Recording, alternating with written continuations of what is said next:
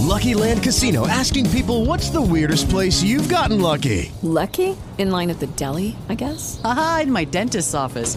More than once, actually. Do I have to say? Yes, you do. In the car before my kids' PTA meeting. Really? Yes. Excuse me, what's the weirdest place you've gotten lucky? I never win and tell. Well, there you have it. You can get lucky anywhere playing at LuckyLandSlots.com. Play for free right now. Are you feeling lucky? No purchase necessary. Void where prohibited by law. 18 plus. Terms and conditions apply. See website for details.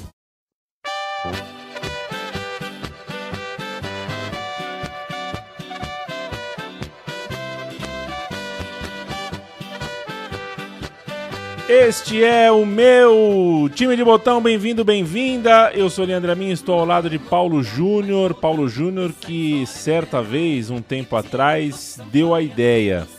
E se fizéssemos o meu time de botão de um estádio? Na época, a gente estava convivendo com a demolição e a extinção do estádio Vicente Calderon, do Atlético de Madrid. E a gente fez um episódio sobre os grandes jogos, os grandes momentos daquele estádio, o estádio Vicente Calderon, e também falou dos estádios anteriores do Atlético de Madrid na época. Foi um episódio legal e a gente volta com um formato parecido. Falaremos de um estádio de futebol que na verdade é um parque esportivo. É, neste episódio do meu time de botão. Paulo Júnior, meu abraço. Você já visitou esse parque, esse estádio? E você se recorda, quando você fez a Alemanha e fez Munique, eu só te pedi uma coisa: uma foto do Olympia Stadium de Munique. Você não só me trouxe uma foto, como me trouxe um casaco com o estádio no peito.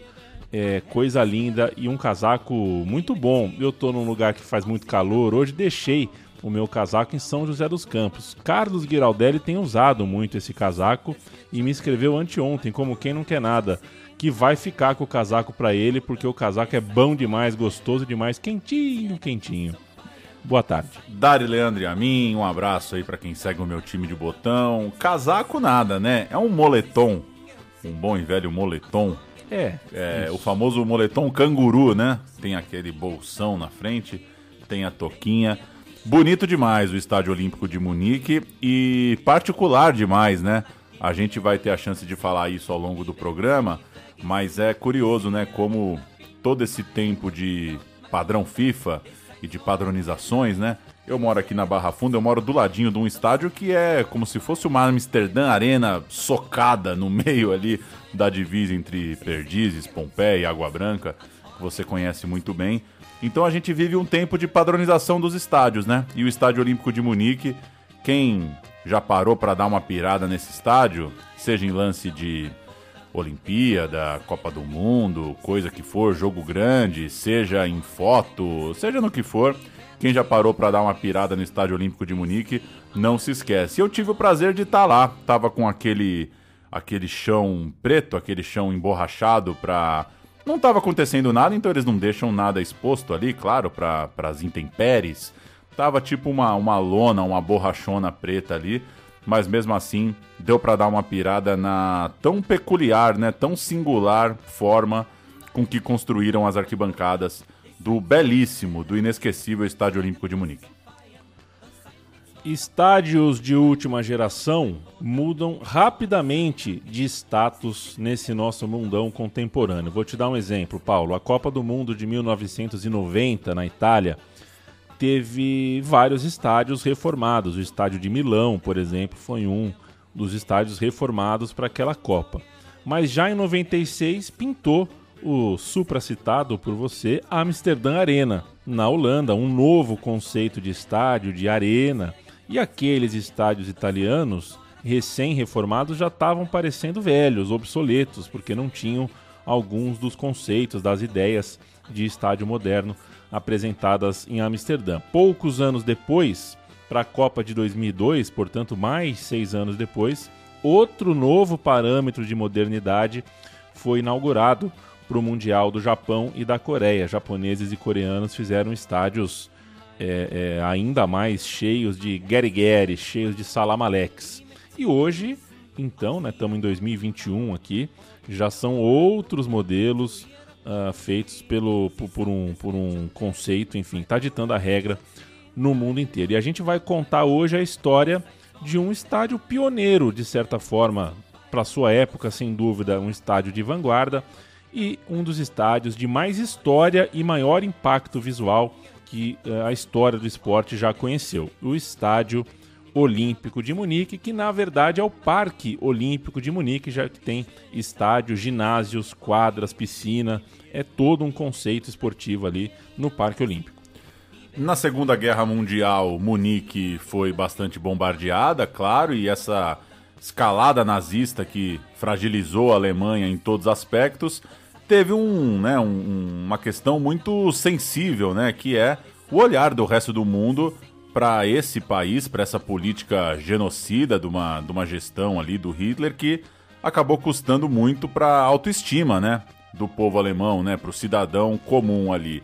E como todo mundo já sabe, a herança desse pós-guerra foi muito pesada para essas pessoas, obviamente, e a Alemanha precisou reconstruir sua imagem, reconstruir sua alma, reconstruir também, para além de tudo isso, sua estrutura física. Era um país despedaçado e que a partir dali passava a ser dividido, né? A gente passava a ter a Alemanha ocidental, capitalista, e a Alemanha, a Alemanha oriental, comunista. Munique fica no lado ocidental do país, sempre foi uma das principais cidades do país. E nessas grandes cidades, uma nova Alemanha começou a ser ensaiada, começou a ser pensada ali para uma reconstrução. E é nesse contexto que a gente começa a explicar a concepção do Estádio Olímpico de Munique. Um parque foi construído absolutamente do zero, num terreno que era um terreno que tinha sido bombardeado, que tinha sido destruído, e o estádio se aproveitou de uma das maiores depressões ali do terreno, né? Uma da, um dos maiores buracos ali que tinha na, naquele chão, de fato, e foi ser construído bem ali. Foi construído em cima da cratera que as bombas causaram. Então é literalmente construído sobre os destroços da guerra o Estádio Olímpico de Munique. E mais do que isso, o parque é, não só o estádio, né, o parque, que foi inclusive assinado por dois arquitetos, né, tem um time por trás sempre, mas é, ficaram famosos uh, os dois arquitetos, Frei Otto e Gunther Benisch.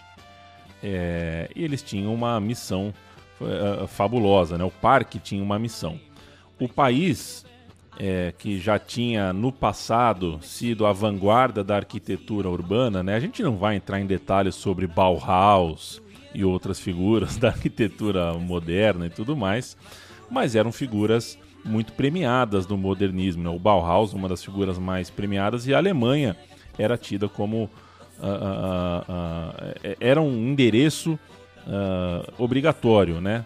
do, do olhar do, da arquitetura urbana, do urbanismo como um todo. E ali viu-se nascer, sob os anos de nazismo, uma infinidade de construções com uma concepção outra, uma concepção diferente dessa que fez da Alemanha famosa pela, pela sua, pelo seu urbanismo, pela sua arquitetura urbana. Porque o nazismo construiu, levantou prédios e outras edificações carrancudas, duras, aquelas construções cheias de quina, sem curva, sem arte, uma coisa essencialmente funcional, né? só servia mesmo para entrar gente dentro e trabalhar e produzir alguma coisa, de modo que a nova Alemanha, pós-guerra, pós-nazismo, é, precisava também pensar em uma nova arquitetura para si. E nesse sentido, o Parque Olímpico de Munique, que tem tudo isso que a gente já falou e mais, né? Tem além de estádio, ginásio, piscina, tem um lago construído, é, tem, tem um anfiteatro, tem espaços múltiplos para prática esportiva, para Cooper, muitas quadras de tênis e outros esportes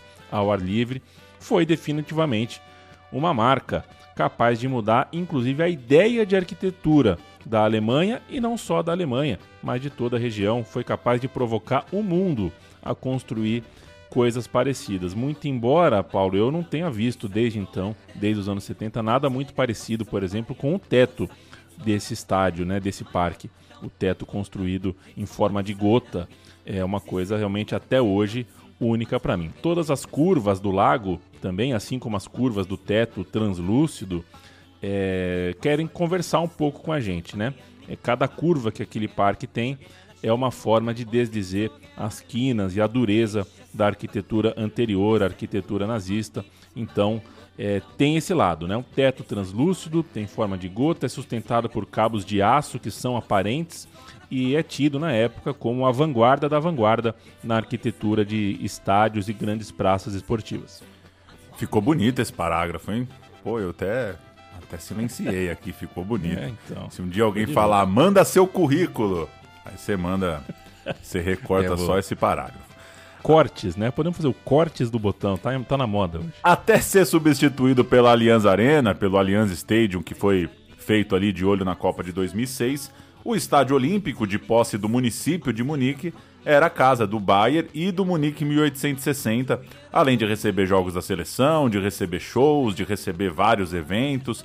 Era o, o grande centro ali, esportivo, cultural, musical da cidade de Munique. E como o próprio nome diz, foi a casa do esporte olímpico na região. Chegou junto de uma agenda bem promissora e não é à toa que marcou tanto, né? A Alemanha seria a sede das Olimpíadas de 72, ali na cidade de Munique, e da Copa do Mundo de 74. Então a gente parte daí para contar alguns dos principais momentos da história desse estádio, desse parque olímpico. E a gente começa com. Qual que é o primeiro áudio? Primeiro gol do estádio? É isso? É isso, é isso. Vamos ouvir o primeiro gol do estádio. O, o jogo de abertura é uma loucura, né? Alemanha Ocidental contra a União Soviética. já marcaram batalha- esse fubá já para começar. Schiedsrichter Marquez nimmt es sehr genau. Er will keinerlei Missstimmung in diesem Spiel aufkommen lassen. Müller! Jetzt aber und Tor!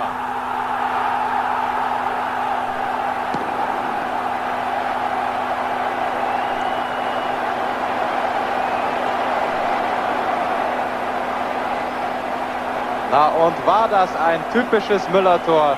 Man kann nur sagen, ja. Gerd Müller 1 zu 0 für Deutschland in der 49. Spielminute. Vor heimischem Publikum, ich habe es glaube ich schon mal gesagt, ist ihm dieser Erfolg besonders zu gönnen und jetzt ist E é er pedra cantada, viu, Paulo? O primeiro gol do Estádio Olímpico de Munique é de Gerd Müller. Ah, não acredito. mais? Só poderia ser do homem. Esse jogo aconteceu em 26 de maio de 72, um pouco antes dos Jogos Olímpicos começarem. E os times que estrearam o estádio, Alemanha e União Soviética, como a gente eh, já foi uma batalha de mundos, né? E eles se pegariam para valer pouco depois, na final da Euro daquele ano. Não foi disputada na Alemanha, a Euro daquele ano, mas daria a Alemanha campeã. Como todo estádio olímpico que se preze, teve Olimpíada lá, claro. O torneio de futebol masculino foi vencido pela Polônia de Lato. Tá, aqui é o clichê do clichê. Primeiro gol, Alemanha do Gerd Miller. Campeão, Polônia do Lato. Tem uma- umas coisas do futebol que você pode ir na bola certa. Viu Polônia? Polônia do Lato, que seria dois anos depois artilheiro da Copa do Mundo, grande, grande jogador, o Lato. O Brasil passou por lá, mas fez sua pior apresentação olímpica. O Brasil não ganhou nenhum jogo naquela Olimpíada de 72, pegando Irã, Dinamarca e Hungria. Olha, rapaz, que façanha, hein? Não ganhou de ninguém. No time, a seleção brasileira tinha gente como Falcão, como Dinamite, como Abel Braga, como Dirceu. O torneio ainda tinha aquela regra dos amadores, né? Então ainda eram jogadores que estavam longe de chegar para disputar uma Copa do Mundo, coisa do tipo, né? Era uma é, uma escala bem menor, né? Bem diferente do que a gente tem hoje. Mas fato é que o Brasil foi lá e não ganhou de ninguém. Pois é, os times do lado oriental da cortina de ferro eram muito fortes no torneio olímpico nessa época, justamente por causa das, das regras, né? Pois é. O bichão completo, o peixão completo dos Jogos de 1972 foi o nadador Mark Spitz, o bigodalha, né? Que, que bigode maravilhoso, um peixão completo. Ele conseguiu, naqueles jogos, roubar toda a atenção é, e conseguiu sete medalhas de ouro, né? É aquela 100 foto, metros. aquela clássica, né?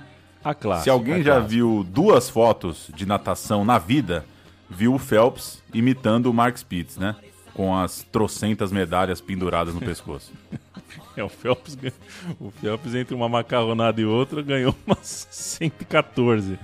Mas o Mark Spitz com 7 em 72 é, chocou demais. 100 metros livres, 200 metros livres, 100 e 200 metros borboleta, 4 por 100 em equipe, 4 por 200 em equipe, ambas livres, e também 4 por 100 medley. São essas as sete medalhas de ouro do Mark Spitz, um gênio que largou a brincadeira pouco depois. Acho que ele não achou tão legal assim, acho que ele achou fácil. E só com 22 anos de vida ele falou: não vou para outra não. Já fiz o que tinha que fazer aqui em Munique, não abandonou, abandonou as piscinas, é, pendurou a sunga e, enfim, foi embora. Ele moço de modelo, inclusive, embora, né, eh, vejam só vocês, né, embora seja um lugar de surf na minha cabeça e de skate a Califórnia, é, o Mark Spitz é um moço de Modesto, que é uma, não sei se se é um distrito, né? Eu não sei como é que funciona nos Estados Unidos, mas ele nasceu em Modesto, na Califa, Califórnia.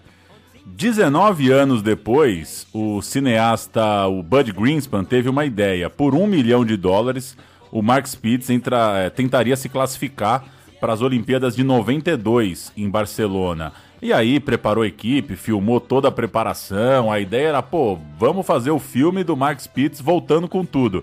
Mas ele não conseguiu a vaga, dois segundos mais lento que o necessário. Nem o filme é, da, dessa saga meio furada conseguiu ser um sucesso. O Spitz, então, acaba que a sua trajetória olímpica, seu fenômeno na natação, acaba resumido, acaba sintetizado mesmo naqueles dias ali de Parque Olímpico de Munique. Quem viu, viu ali ah, um fenômeno, um marco histórico lembrado até hoje na natação. Você já calculou? Primeiro, você já nadou numa piscina de 50 ou de 100 metros? Eu nadei criança e me traumatizei um pouco, porque eu entrei na natação e não sabia nadar direito. E aí na sexta-feira a professora falou: amanhã tem um campeonato, te inscrevi. E eu fui e passei um pouco de vergonha no campeonato. É uma nota triste da minha infância. Mas é. passou, passou.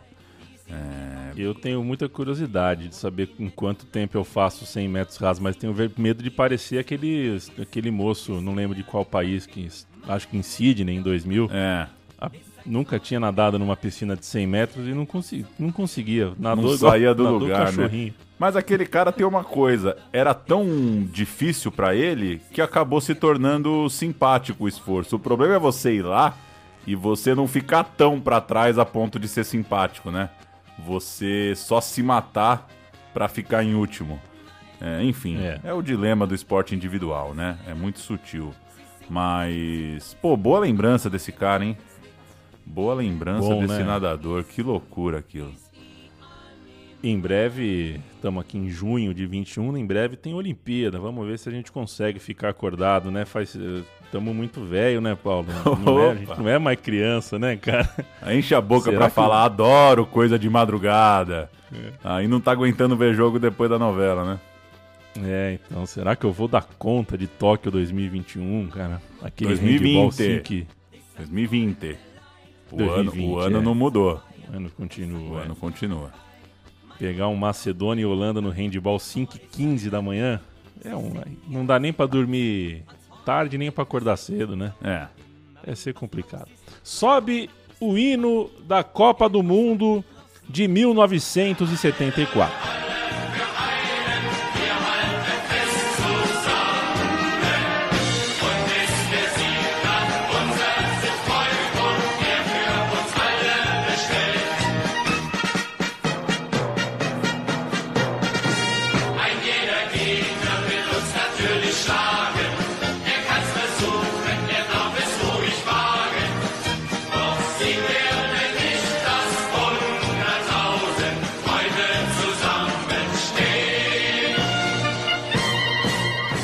Simpático hino que sobe, simpático hino que desce. A gente faz uma transição aqui de dois anos. É Copa do Mundo, meu camarada. E o Estádio Olímpico de Munique, claro, está entre as sedes. Receberia o Estádio Olímpico de Munique cinco jogos: três jogos pelo grupo D, a disputa do terceiro lugar e a final. E o sorteio, eu não sei se foi bom ou ruim, se acaba sendo legal ou não para a história mas o sorteio colocou o Haiti para jogar os seus três jogos do grupo D nesse estádio. Um time que, enfim, chegou na Copa para perder, né? Assim, quase nenhuma perspectiva de vitória, tudo mais. Era o time que todo mundo chegava como saco de pancada, então não teve nenhum clássico nessa primeira fase naquele campo. Coube ao Haiti jogar as três partidas nesse estádio. Argentina, Itália e Polônia eram os outros times junto com o Haiti. O grupo do Haiti tranquilo. Polônia do Lato, Argentina e Itália. Inclusive a gente já contou essa saga aqui, perto da Copa de 2018, a gente contou essa história em um episódio do meu time de botão. Poderia ter tido um Argentina e Itália, por exemplo, mas não. Teve Itália e Haiti, Argentina e Haiti, Polônia e Haiti. Vamos recuperar essa historinha que a gente, que a gente contou? Relembramos Bora. aqui uma, um pouquinho desse. Abrindo parênteses aqui para essa história. Não dava para sonhar com nada ou será que dava? Na estreia contra a Itália, que jogou meio de má vontade, acreditando demais na diferença das forças, o Haiti saiu na frente do placar, gol de Sanon, aos dois minutos do segundo tempo, e por seis minutos o Haiti esteve ganhando da Itália Além do que, por 67 minutos não esteve perdendo. O gol haitiano de quebra foi histórico porque é o gol que rompe um recorde de, de Dinosoff. Já durava 12 jogos pela Itália, 1.143 minutos sem tomar um gol, mas o jogo terminou 3 a 1 Teve a virada, claro, a Itália se recuperou no jogo, virou para 3 a 1 De toda forma, festa nos dois vestiários, né? Orgulho para o Haiti ter conseguido Primeiro segurar o 0 a 0 depois abrir o placar contra a Itália. E aí veio a paulada. Né? Assim, depois desse bom jogo, a melhor Polônia da história, a Polônia do Lato, em Munique, enfiou um 7 a 0 no Haiti e foi ideia do técnico polonês, o Kazimierz Gorski. Bom. É, bom técnico, né? Que o 7 a 0 fosse tentado mesmo, porque ele exigiu do time uma goleada exemplar. Ele já estava fazendo as contas, pensando no futuro, sabia que o saldo de gols ia fazer a diferença na hora da verdade, na hora do fim da rodada 3. 7 a 0 para a Polônia e a Argentina enfiou 4 a 1, que também poderia ter sido 6, 7 ou até 8. A Argentina passeou contra o Haiti. Lato ou Lewandowski? Lato. Lato. O Haiti vivia sob o regime sangrento de Papadoc, um ditador desses que gosta de futebol. Morreu em 1971, ufa, deixando o país para o seu filho, um ditadorzinho de 19 anos, que aí é, se apoiou um pouco no sucesso daquela seleção, que depois acabou criticada por ter jogadores muito próximos a essa família da ditadura, né? O que acontece em vários países, a gente aqui na América do Sul tá cansado de refletir, de pensar, de pesquisar sobre isso, né? Mais um time que depois foi criticado e acusado por muitos de não se de, de, de, de não romper com a ditadura, de não enfrentar de certa forma uma gestão, um governo ditatorial, mas é, era o Haiti daquele tempo. Coube ao Brasil jogar o terceiro lugar contra a Polônia. Lembramos bem, né? O Brasil tentando defender o título conquistado em 70, acabou indo para a disputa do terceiro lugar contra a Polônia e perdeu usando um time misto, dando ali chance para um cara ou outro que não, não tinha jogado muito durante a Copa. A taça ficou com a Alemanha, campeã em casa, virando o placar contra a Holanda, contra o carrossel holandês que mudou o futebol, que impactou aquela coisa toda maravilhosa, mas não ganhou a Copa. Deu Alemanha 2, Holanda 1. A Alemanha jogou no Olímpico de Munique, naquele fubazão contra a Holanda, com Sepp Maier, Bert Vogts, Beckenbauer, Schwarzenbeck e Breitner. Que linha, hein? Puta que eu pariu. Bonhoff, Royneb, Wolfgang Overath, e o Grabowski, Gerd Miller e Rosenbein, um timaço treinado pelo Helmut Schoen. Youngblood, Subier, Hisbergen, Han, Kroll, Jansen, Neskins, Vin van Vanegan, Johnny Happ, Johan Cruyff ou Cruyff, né? Pros, pros mais Isso. preocupados em achar a pronúncia perfeita.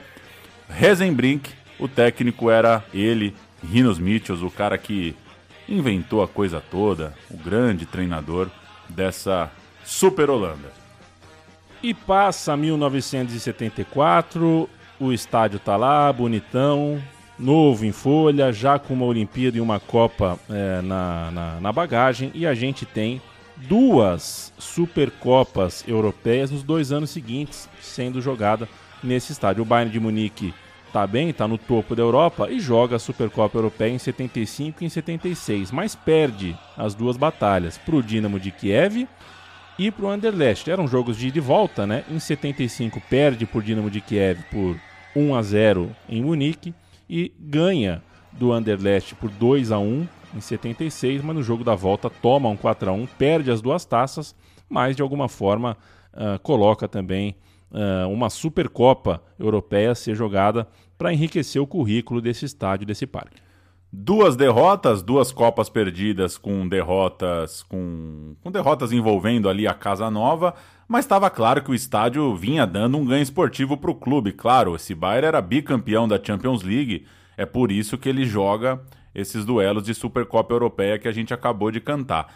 E em 76, receberia o Cruzeiro pelo Mundial de Clubes. No estádio que a gente está tratando aqui, no Olímpico de Munique, foi 2 a 0 Neve no campo, o jogo, é, pelo menos climaticamente favorável para os donos da casa.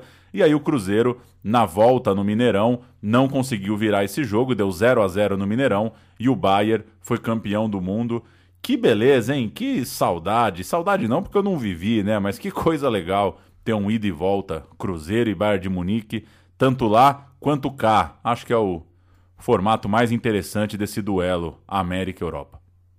Pô, esse Chelsea colando no estádio de Defesa e Justiça. Pensou? Valendo o Mundial? Não ganha. não ganha. Vamos ouvir um pouquinho desse jogo, o jogo que deu ao Bayern o título de campeão do mundo contra um grande, grande Cruzeiro que um dia a gente conta em detalhes aqui também no meu time de botão.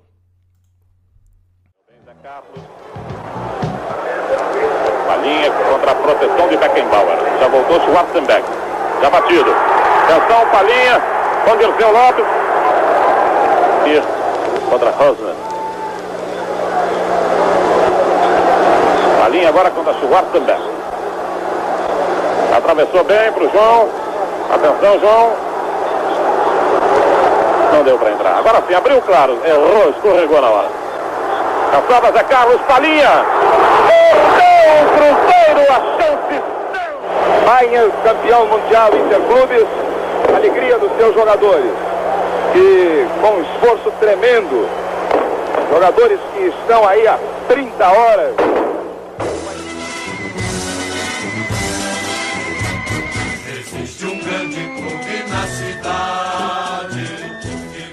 Modo, Pauleta, que com poucos anos de vida, o Estádio Olímpico de Munique já tinha muitos jogos importantes, já tinha visto coisas grandes e foi se tornando um palco habitual de jogos também da seleção alemã. Né? A seleção alemã jogando em casa como mandante estava levando seus jogos para lá.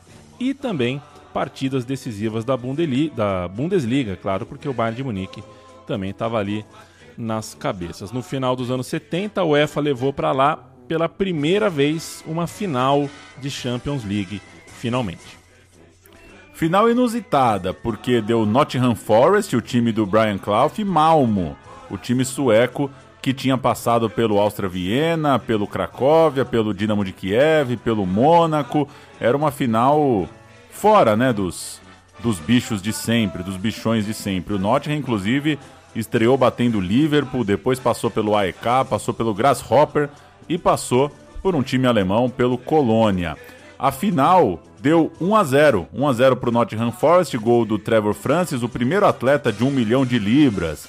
Teve essa história, né? O primeiro cara a chegar na marca de um milhão e que fazia seu primeiro jogo na competição logo naquela final. Como as duas torcidas não são exatamente torcidas de massa, não dá para dizer que o Estádio Olímpico lotou. É, não é que o negócio teve. Não é que estava estrumbado, como estaria no caso de um time alemão, claro. Mas o Estádio Olímpico recebeu um Nottingham Forest que até hoje é muito cultuado, né? muito respeitado por tamanha façanha. Aquele time tinha o Peter Shilton no gol, tinha o Woodcock na frente e tinha a grande estrela já citada no banco de reservas. Foi lá dentro que o Nottingham Forest fez história. Malmo had lost two important players before the start of the match and have lost a third during the course of the first half. Robertson, the first time we've seen them attack them, and there's Francis! Well, that's what I wanted to see Robertson do. And Trevor Francis, the million pound man, puts his name on the score sheet and returns a great deal of the check. Robertson, the first time he's attacked them, used his pace, a fine cross, and in comes Francis to break the deadlock.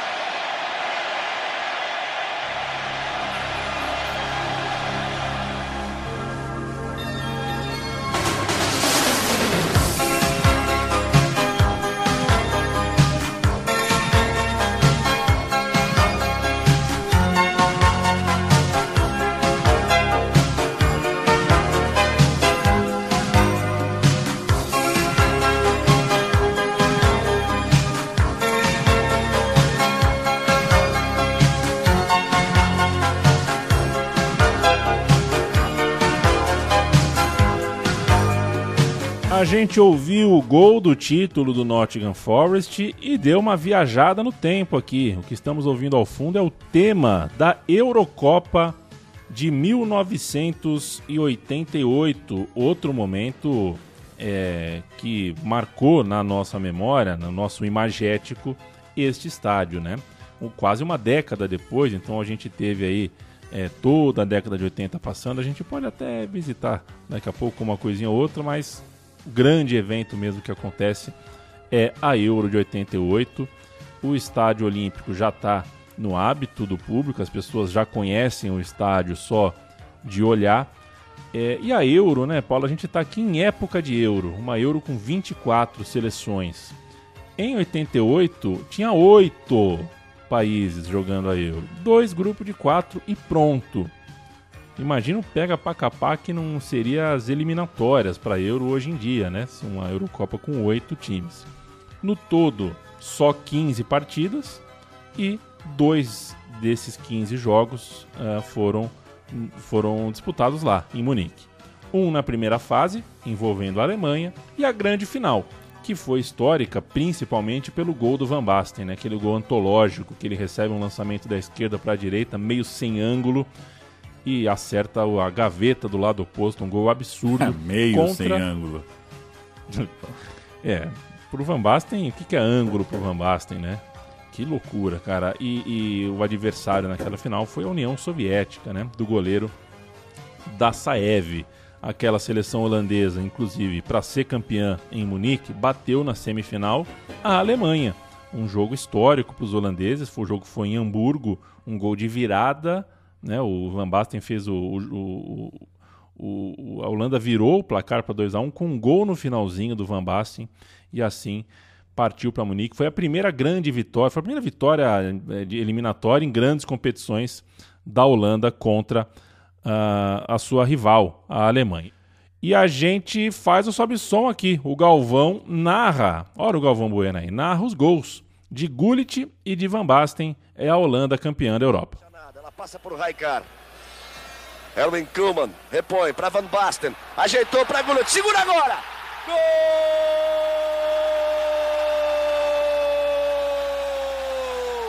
Da Holanda!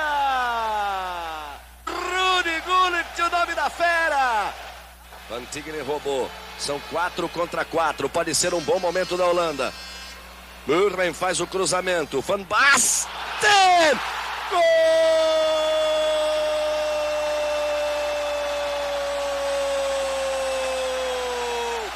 Um golaço de Van Basten! Tá aí, Galvão Bueno narra Holanda campeã da Europa. Holanda que jogou com Van Breukelen, Van Arle, Rijkaard, Koeman e Van Tigelen.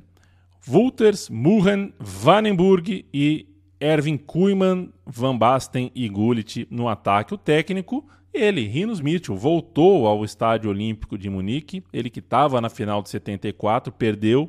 14 anos depois voltou ao mesmo estádio e ganhou. Foi campeão da Europa, Paulo.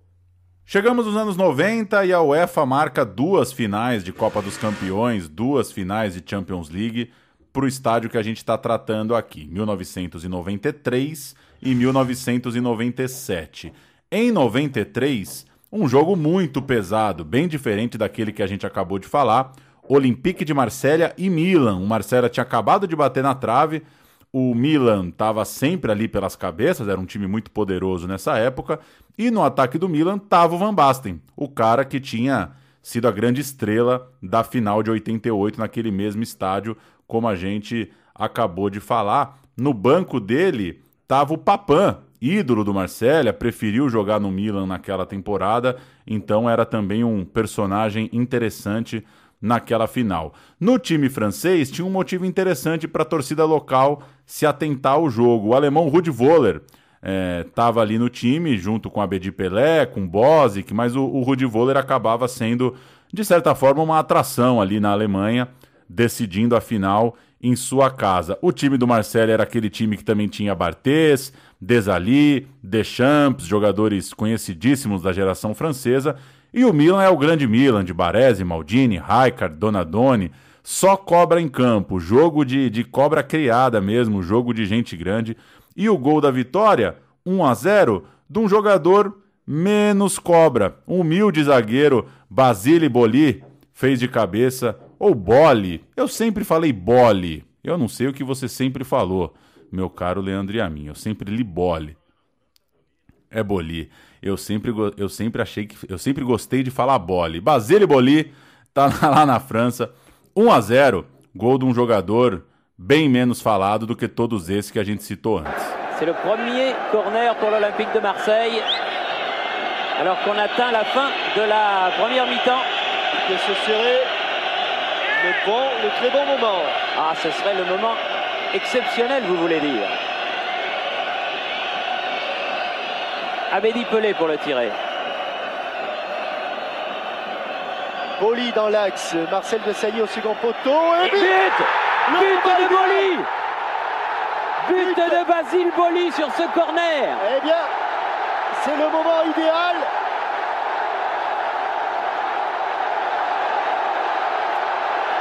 Quel coup de tête de Basile!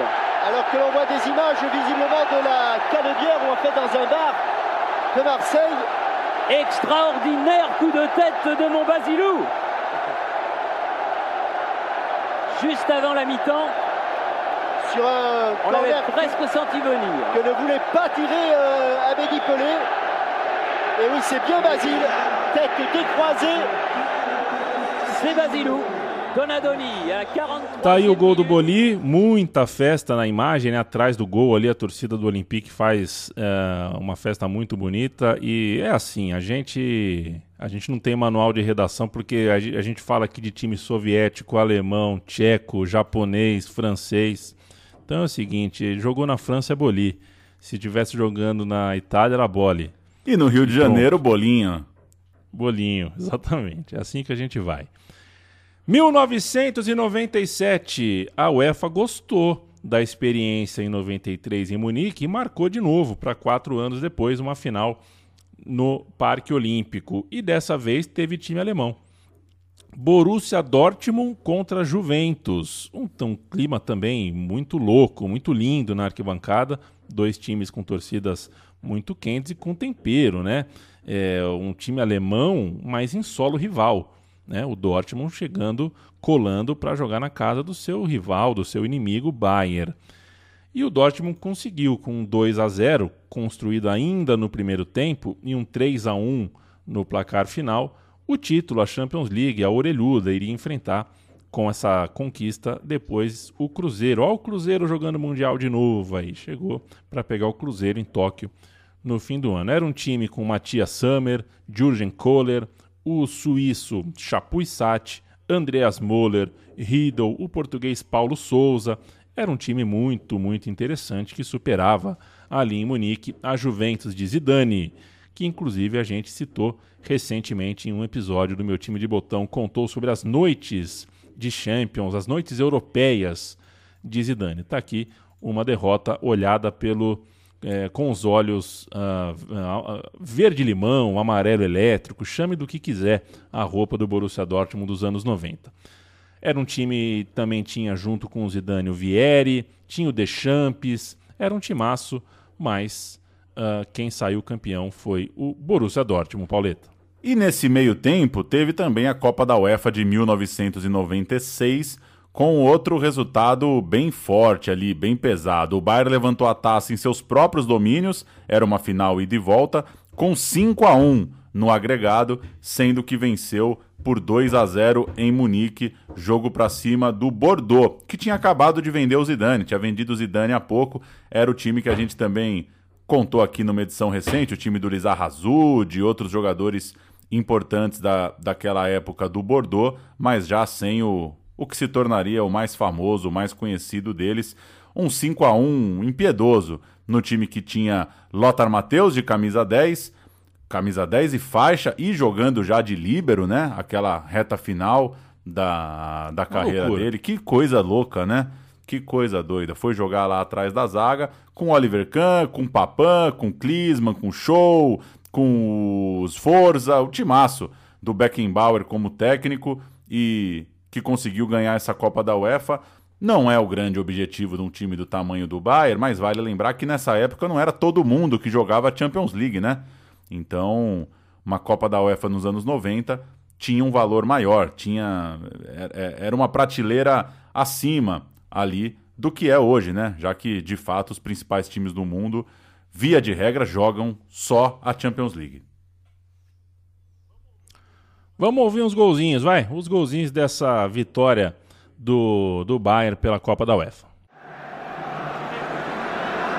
Lothar Matthäus wird ausführen.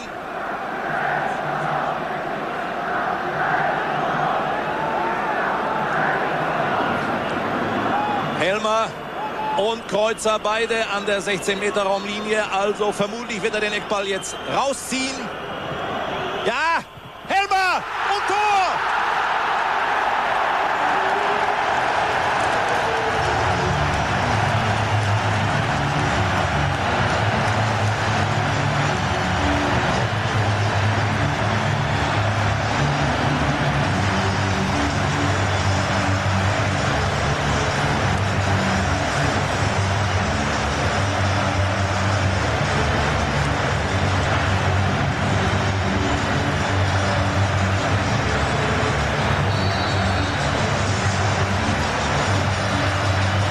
Keinen Sinn, liebe Fußballfreunde, zu Hause gegen diesen Lärm anzusingen. Pauleta, aí o negócio é o seguinte: ah, a vacina espetou o braço dos 7 bilhões e meio de habitantes deste planeta Terra, inclusive daqueles que acham que vacina não resolve nada.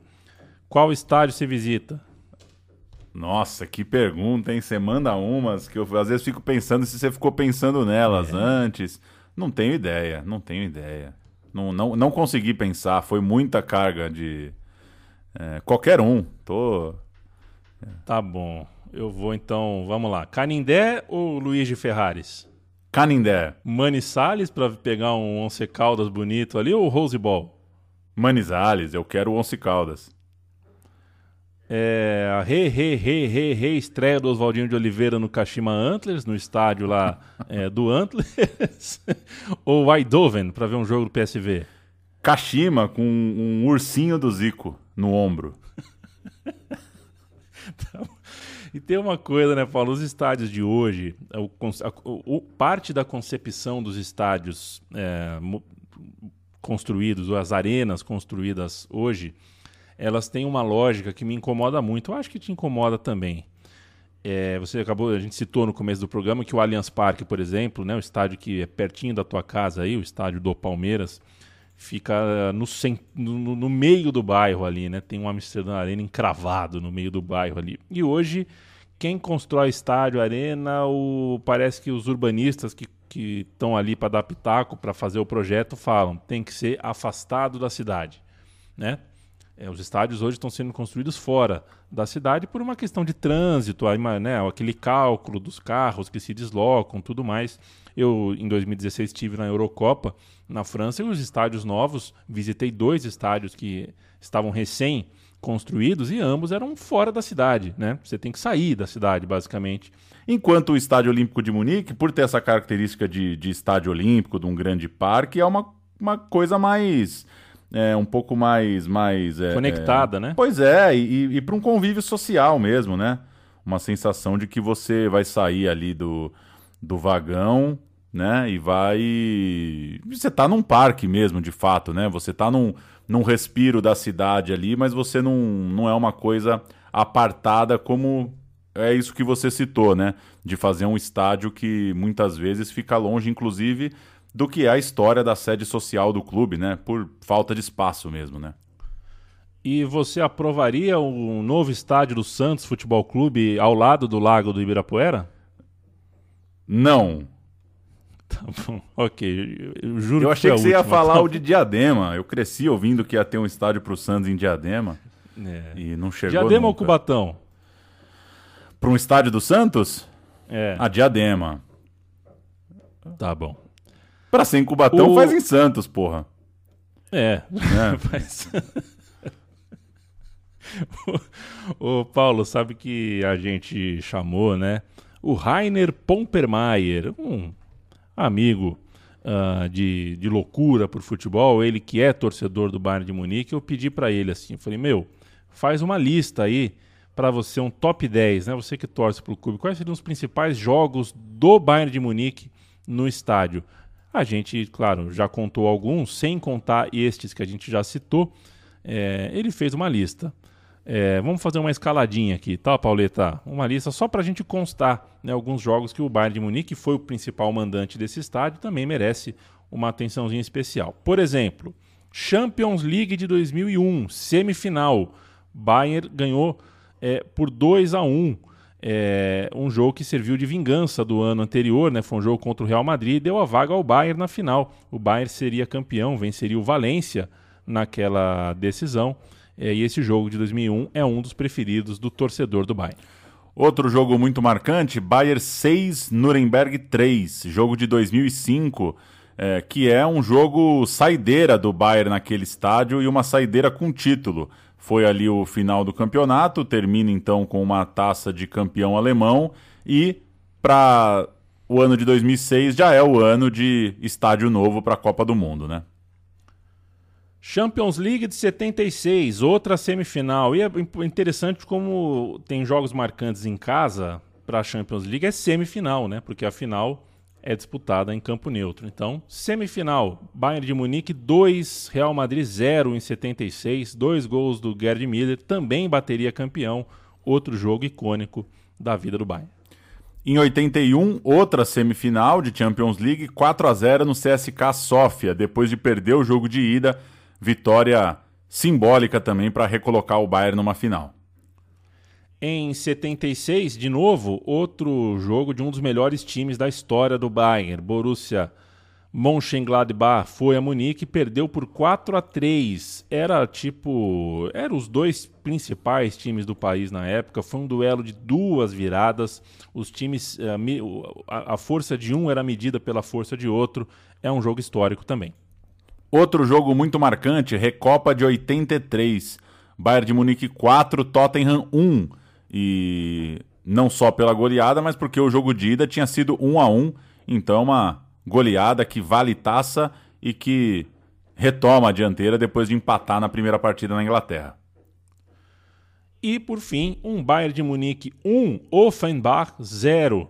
Em 1974, embora fosse um time apenas mediano, o Offenbach, foi o jogo que garantiu o tricampeonato nacional antes de um jejum de quase uma década. Né? O Bayern ficou um tempo ali sem ganhar o campeonato alemão. É, e é 74, ou seja, o estádio está novinho ali. Você ser tricampeão nacional com o estádio novinho é, marcou também esse 1x0, foi o jogo do título.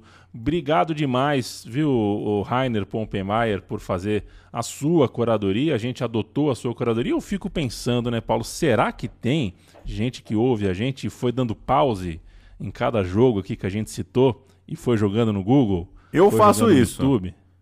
Você faz, né? Quando eu ouvia meu time de botão. Depois que eu passei a apresentar, aí eu parei de fazer, porque eu já tenho os links aqui, né, no, no roteiro. É, Paulo, mas dá vale um pulinho. Vamos dar um pulinho em 2001, porque acho que a gente se despede com um jogo mais ou menos de despedida. Das... É um jogo de despedida da seleção alemã, né? um jogo que marcou nossa época também, em 2001. Pois é, um jogo muito. Desde que você citou que faríamos um programa sobre o Estádio Olímpico de Munique, eu me lembrei desse jogo. Alemanha 1, Inglaterra 5.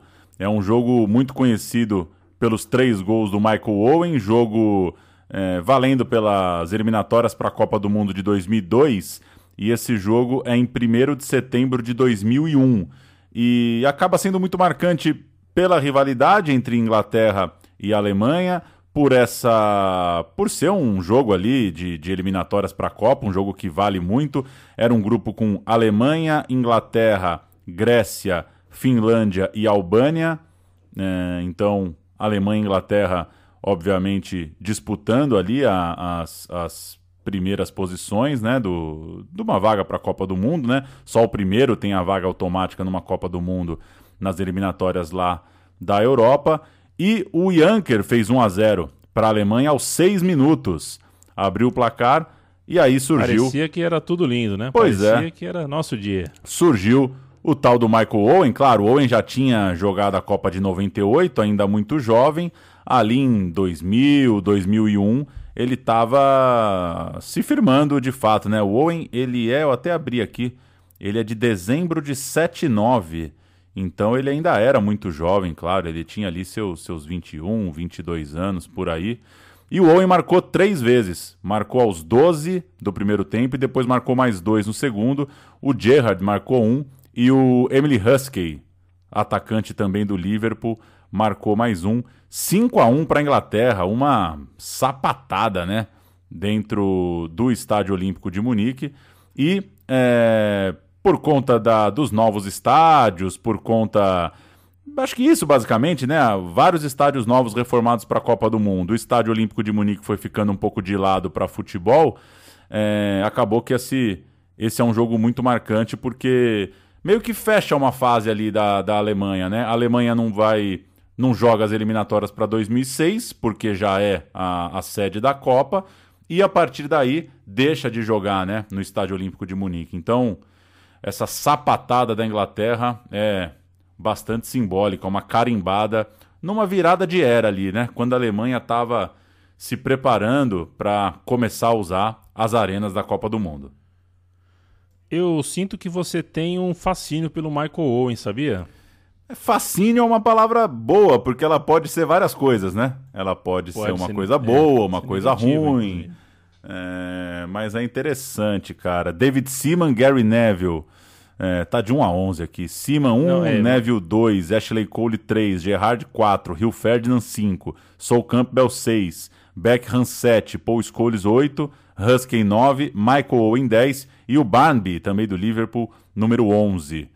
É, é, é a Inglaterra, né? A Inglaterra, Inglaterra ali dessa época. Foi lá e É, meteu bala. É quase o time clássico. Exato. E o juiz, você tem uma chance. Quem apitou um jogo desse tamanho em 2001? Cara, não tinha outro, né? Não tinha outro. É, é importante o jogo? Chama o cara. Mas era bom, hein? Caralho, per... era bom. O Perlídio Cunha era bom. Queria ver ele com o VAR, né? Queria ver se ele ia, se ele ia acreditar. Porque até quando o cara é muito bom, como o Perlídio Cunha, eu não sei se ele confia no VAR, Ah, entendeu? Pois é. O cara vai chamar ele de vir e fala, pô, eu vi aqui, cara, meu amigo. Eu sou o Perlídio de Colina, você vai me corrigir? Sei lá. É, E aí, só mais uma coisa curiosa, tô com o artigo aberto aqui do jogo. Tem duas coisas que deixaram esse jogo também muito grande. A Inglaterra não vencia a Alemanha num jogo valendo, assim, competitivo, desde a final da Copa de 66. Então, ainda que a final tenha sido muito simbólica, foram anos ali da Inglaterra vendo a Alemanha ganhar tudo, né? É, a Alemanha nos anos 70, 80, 90 tal. Então é, é muito forte para o torcedor inglês essa vitória. E no último jogo em Wembley, antes dele ser fechado para reforma, isso em outubro de 2000, isso um pouco antes, então, um ano antes desse jogo que a gente está citando de Munique, a Alemanha venceu por 1 a 0 lá dentro, lá em Wembley. Então, foi meio que uma, uma revanche ali pela derrota em Wembley de meses antes e também um- uma lavada de alma ali, porque, pô, não, não não conseguia mais, ou não encontrava, ou não vencia, enfim. Era muito tempo sem o torcedor inglês ganhar da Alemanha. Aí, enfiar cinco lá dentro é, é ótimo, né? Owen ou Saviola? Owen. Saviola que joga futsal em Andorra, né? Acabou de ser bicampeão. Pois é, um alinha ciscador, né? Acho que não cabe no, no Magno Sorocaba hoje. É, pois é. Pois é, vamos ver, né? Estou muito curioso para ver o sub-20 do São Paulo, né? Alex e PC treinando o sub-20 do São Paulo. Vai, Loucura, vai ter né? uns moleque pisando na bola bonito em campo em breve, jogando futsal em Cotia.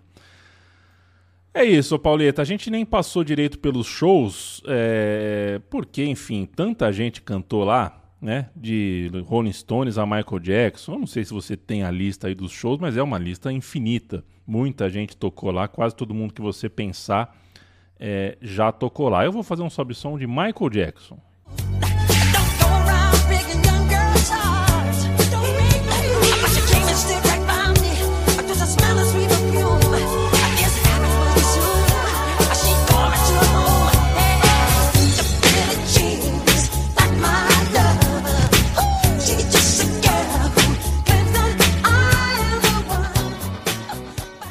Não é o áudio original, não é o Michael Jackson cantando é, no Olímpico. Até porque nenhum áudio é o original, né? Exato. É sempre uma, é um arquivo, é só um arquivo, né? De, de computador.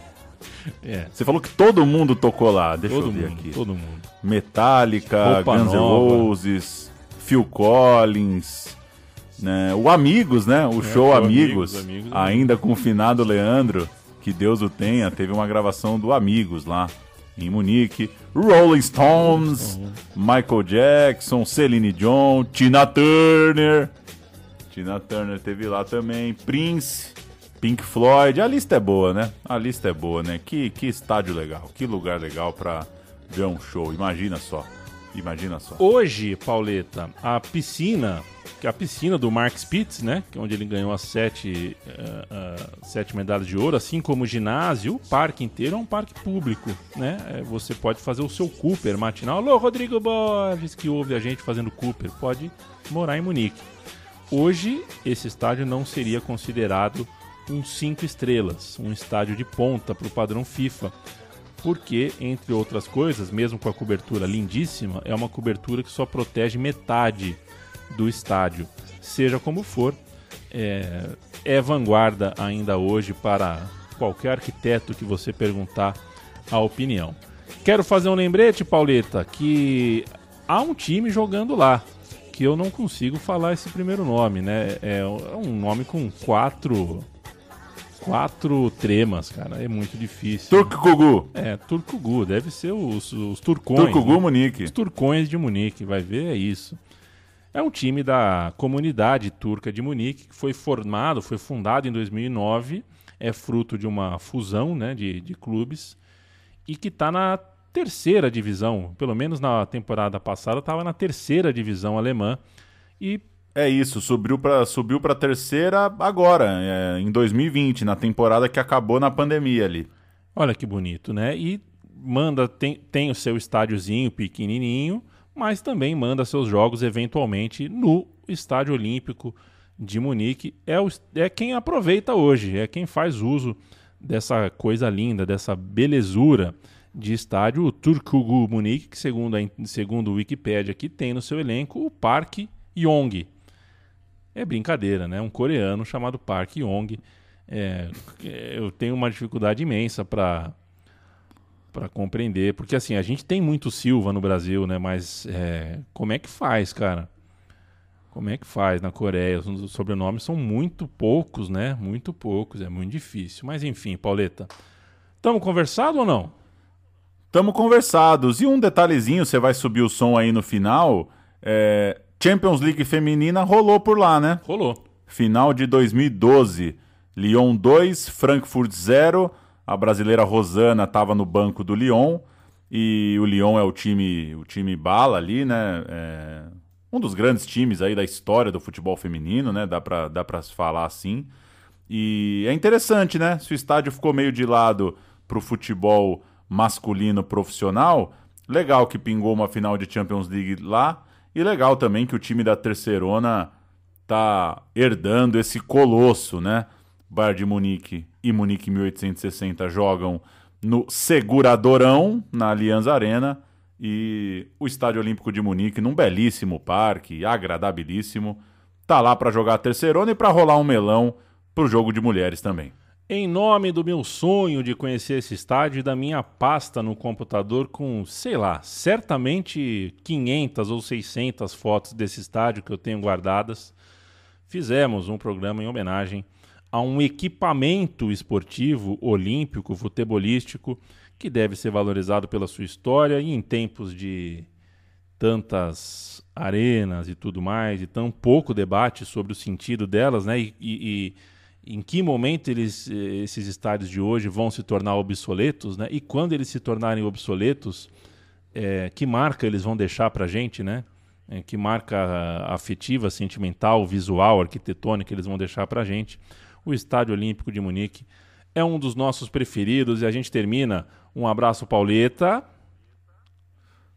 Um abraço. Tá preparado para quando você tiver uns 80 anos e uma criança te falar, pô, esse Allianz Parque tá velho, meu, não tem as telas. não, não tem as telas pra você ir vendo, é só você e os caras ali, meu. É, pois é. é. Vamos ver o que, que o futuro separa pra gente. Por enquanto, Pauleta, a gente sobe som pra Lyon 2, Frankfurt 0. O Lyon de Le Sommet, Amandine Henry, que foi a mulher que tirou o Brasil da Copa uh, do Mundo de, de, de 19, né, na Copa do Mundo de 19 na França. Boadi, estrelas da bola do país, o grande Lyon, foi campeão da Champions no Olímpico de Munique. Vamos ouvir os gols e voltamos daqui 10 dias com uma edição nova. Enquanto isso, você que busque episódios anteriores que não ouviu ainda, a gente fica muito feliz de ser companhia para você. Tchau, tchau. Valeu! Är ju en eh, stolpträff som gör att Lyon inte ligger under. Nesib, det är inte offside. Det är en jätteyta här nu för Shirley Cruz. Inspelet dock inte bra. Men vilken slarvig tyska backlinje. Det är straff! Det är straffspark för Lyon.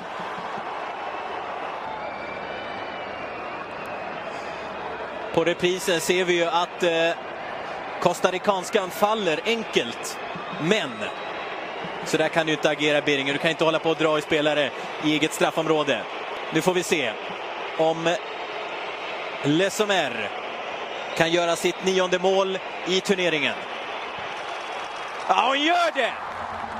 Hon gör det och Lyon leder 1-0 i den femtonde minuten.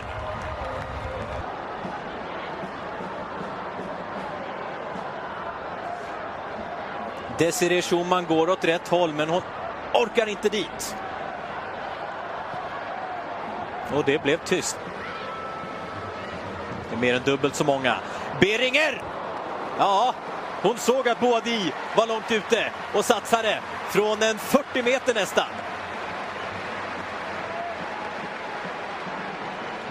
Ja, det hade ju varit turneringens snyggaste mål.